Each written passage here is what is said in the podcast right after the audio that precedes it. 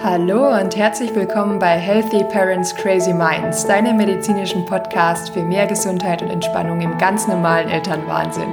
Ich freue mich sehr, dass du reinhörst. Mein Name ist Dr. Miri, ich bin Ärztin und Mama und dein Podcast-Host. Meine Herzensthemen sind wissenschaftlich belegtes Stressmanagement, Resilienzstärkung, Mind-Body-Medicine und Yoga-Therapie. Auch heute möchte ich dich wieder motivieren, inspirieren und einladen zu einer kleinen Reise zu mehr Selbstfürsorge und Selbstwirksamkeit. Viel Spaß! Hallo, liebe Mami. Heute habe ich ein ganz spannendes Thema für dich. Und zwar geht es, wer hätte das gedacht, um Yoga. Das heutige Verständnis von Yoga ist jedoch ein meiner Meinung nach etwas Sonderbares. Viele Menschen nehmen an, Yoga sei nur etwas für die ältere Generation, für jüngere, schlanke Frauen, ein Pseudosport, etwas für Unsportliche oder nur reine Fitnessübungen. Aber ich will dir heute erzählen, Yoga kann mehr. Yoga ist ja auch ein wichtiges Element der Mind Body Medicine, gerade auch in den USA. Und daher ist dem Yoga auch eine extra Lektion im Restkurs, in meinem Online-Kurs für Mamis gewidmet. Yoga ist nicht das Nonplusultra. Es gibt viele achtsamkeitsbasierte Bewegungsformen. Yoga ist eine davon. Und vielleicht gehörst du ja auch zu den Mamis, die im Familienalltag immer auf den Beinen sind, immer auch im Stress sind, denen es vielleicht auch schwer fällt, still zu sitzen und zu meditieren, weil der Körper einfach gewohnt ist, im Funktionsmodus zu sein. Und der Körper kommt dann auch nur schwer zur Ruhe. Vielleicht ist das manchmal bei meinem Körper auch so. Und auch für solche Mamis, da haben wir Glück, gibt es eine Lösung.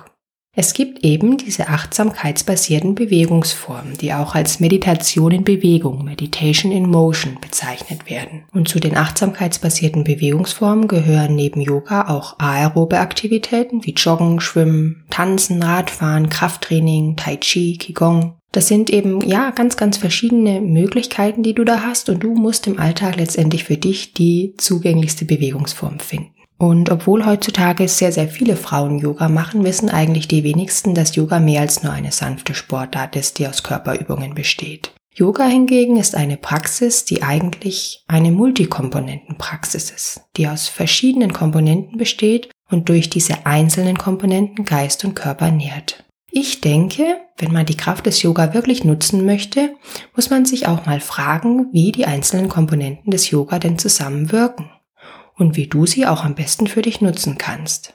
Jetzt starten wir erstmal, warum es sich vielleicht lohnt, für dich als Mami Yoga einmal auszuprobieren.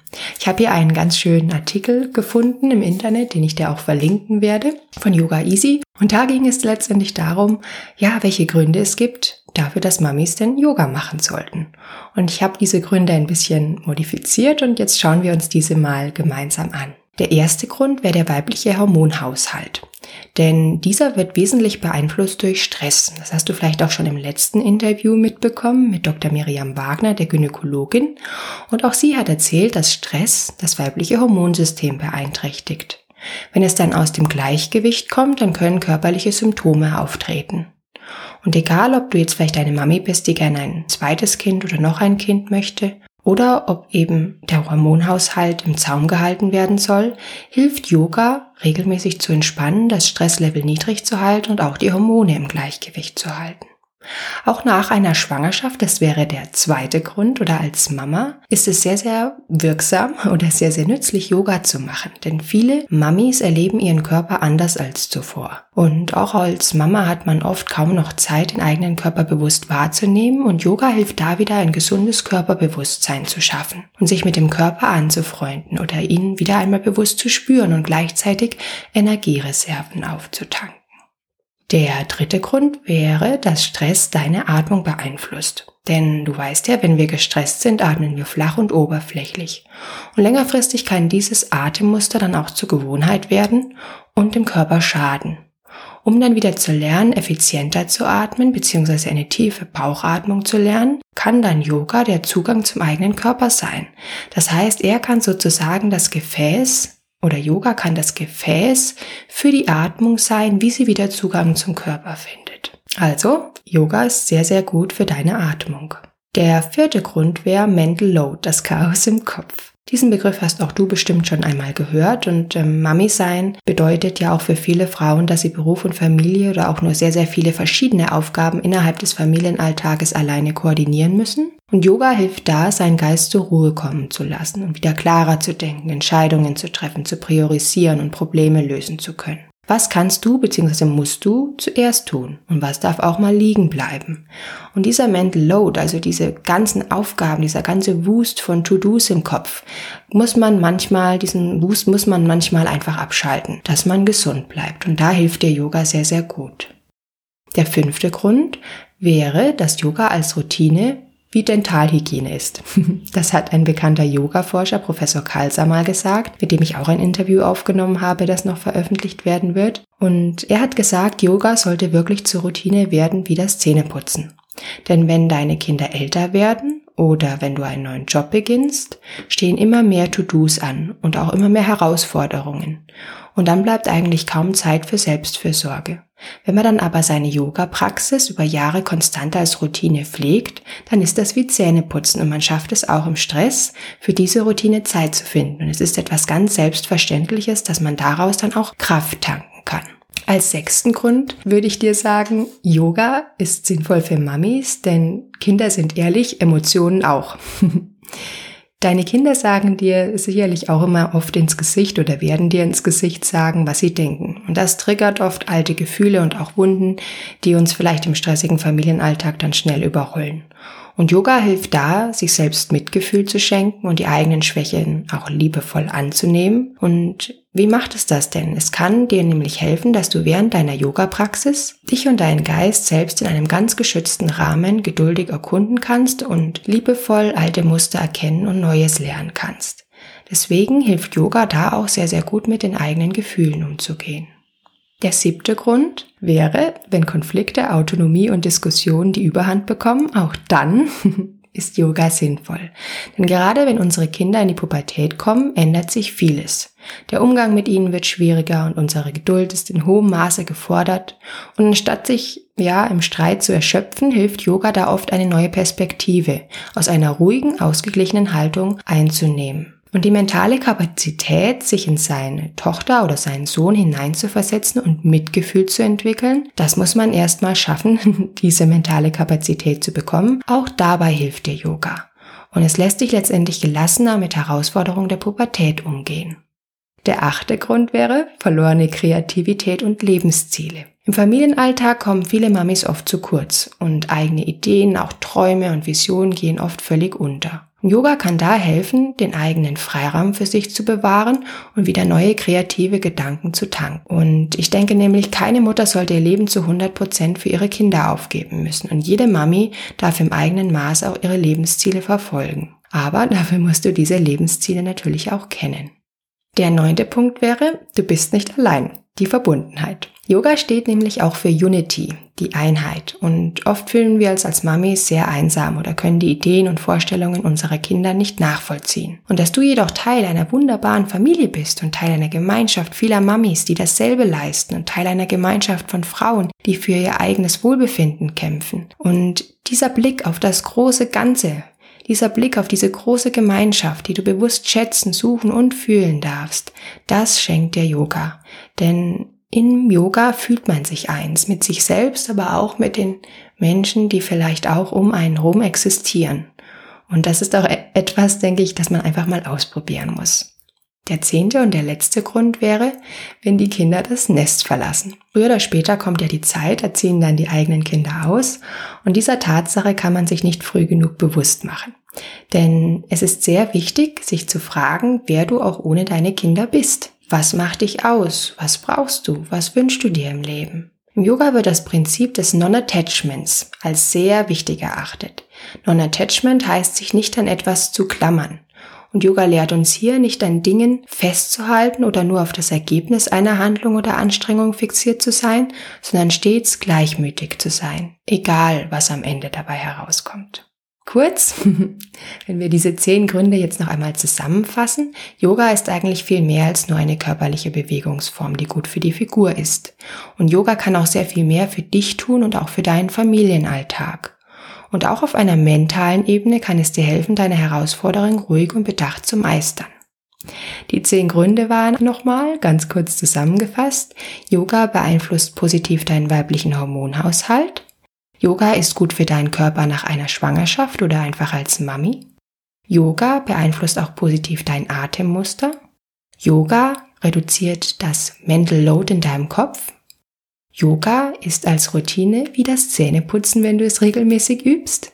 Yoga hilft dir mit deinen Emotionen besser umzugehen. Yoga hilft dir auch mit Konflikten, mit Diskussionen umzugehen. Yoga hilft dir wieder Kreativität und Lebensziele zu hinterfragen und zu bekommen. Yoga gibt dir ein Gefühl von Verbundenheit. Und Yoga hilft dir auch dann, mit dem Leben klarzukommen, wenn die Kinder das Nest verlassen. Jetzt fragst du dich vielleicht, was Yoga eigentlich ist. Wie ist es denn entstanden? Ist Yoga eigentlich eine Religion? Und da gibt es drei wesentliche Meilensteine. Eigentlich ist Yoga schon vor 1700 bis 2000 Jahren entstanden. Und zwar das Yoga Sutra, das war ein großes Werk von Patanjali. Und damals war die Vorstellung, dass Yoga eine eigene Disziplin ist und das Yoga Sutra ein Leitfaden für Yoga.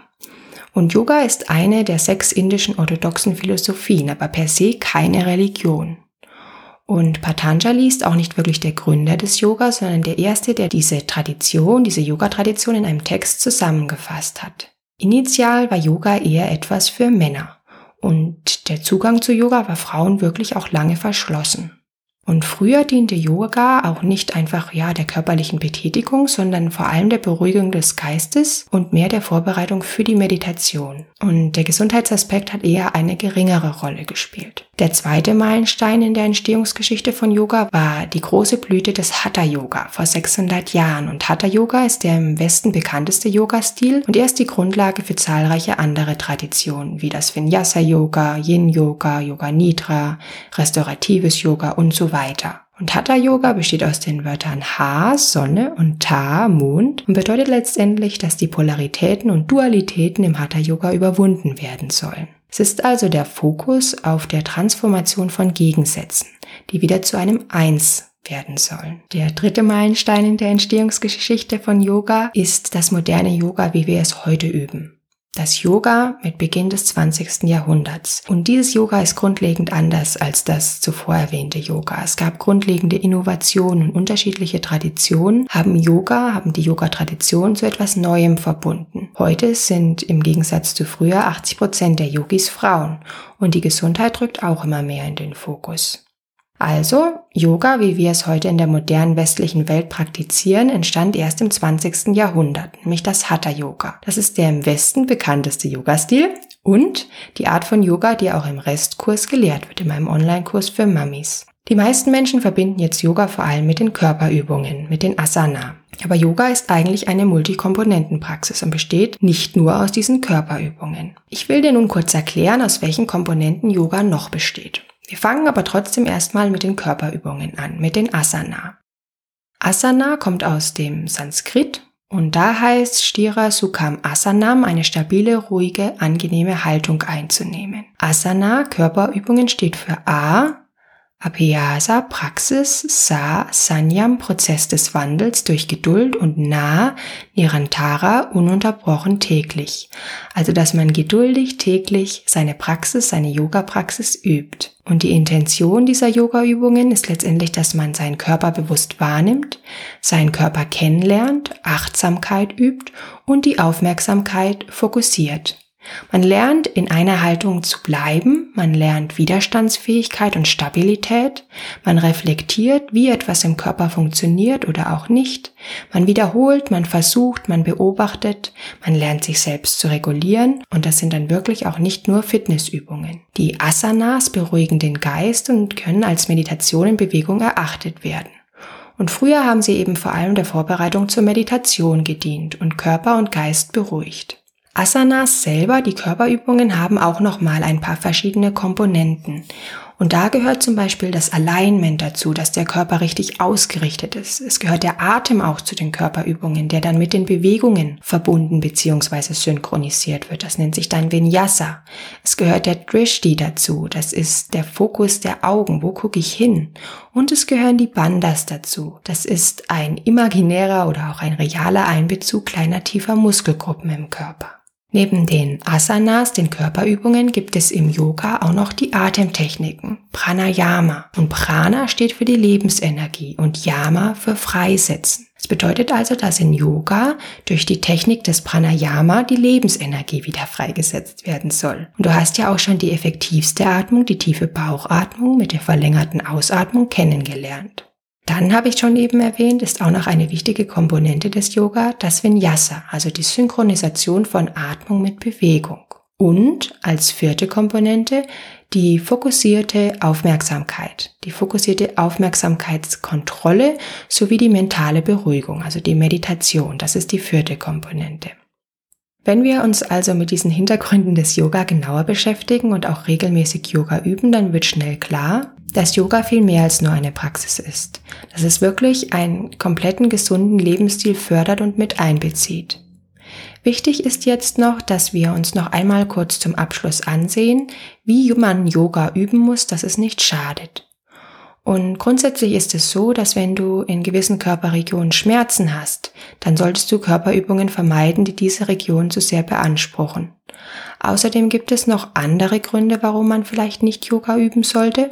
Und das wäre einfach, wenn du dich körperlich oder mental nicht in der Lage fühlst, wenn die Yoga-Praxis für dich nur wie eine zusätzliche Verpflichtung ist, ein mentaler Stress, also keine gesunde Routine, kein einfaches Zähneputzen sozusagen, denn ein rigides und zwanghaftes Üben oder ein perfektionistisches Üben hilft dir auch nicht weiter. Auch wenn du an Erkrankungen oder Schmerzen leidest oder dich nach oder während der Praxis schlechter als zuvor fühlst, sei es jetzt durch eine schlechtere mentale physische Verfassung oder aufgrund der Praxis an sich, solltest du dann nicht Yoga üben. Genau. Was ich jetzt zum Abschluss noch sagen möchte, ist, dass ich zwar hier sehr viel über Yoga spreche und auch in meinem Rest-Online-Kurs Yoga als achtsamkeitsbasierte Bewegungsform vermittelt wird und hier der Fokus darauf liegt. Aber Yoga ist nicht die einzige Möglichkeit, achtsam im Alltag zu sein. Es ist eine Bewegungsform, die das ganz bewusst schult, wenn es einem vielleicht abhanden gekommen ist, das Achtsamsein im Alltag. Und es ist aber nicht meine Intention, Yoga als exklusive Methode auszupreisen, die keine andere Form der Achtsamkeit zulässt, sondern Yoga und auch die Yogatherapie empfehlen sogar auch andere Bewegungsformen in den Alltag zu integrieren. Denn erst dann wird ein Leben zu einem gesunden Leben. Ja, ich könnte dir jetzt noch sehr, sehr viel mehr über Yoga erzählen. Und es gibt auch noch sehr, sehr viele Fragen, die auch ich als Mami mir gestellt habe, wie zum Beispiel, wie Yoga eigentlich wirkt, was kann es wirklich für meine Gesundheit tun, was ist denn nun Yogatherapie im Vergleich zum normalen Yoga, was macht Yoga eigentlich mit meinem Gehirn, gibt es wissenschaftliche Evidenz, also Studien für die Wirksamkeit von Yoga bei Erkrankungen, oder auch für die positiven Effekte, auch bei gesunden Menschen, bei Eltern, bei Kindern. Warum sollte denn Yoga wie das Zähneputzen in den Alltag integriert werden? Vielleicht auch als Routine für die ganze Familie? Und wirkt Yoga auch bei psychischen Erkrankungen und wird es vielleicht sogar in der Psychotherapie eingesetzt? All diese Fragen habe ich mir nach und nach selbst beantwortet und dir dazu auch ein paar Info-Episoden, die du jetzt hier in der kleinen Yoga-Reihe im Podcast finden wirst, aufgenommen. Die kommen alle die nächsten Wochen. Und ich habe spannende Interviews für dich, die auf dich warten.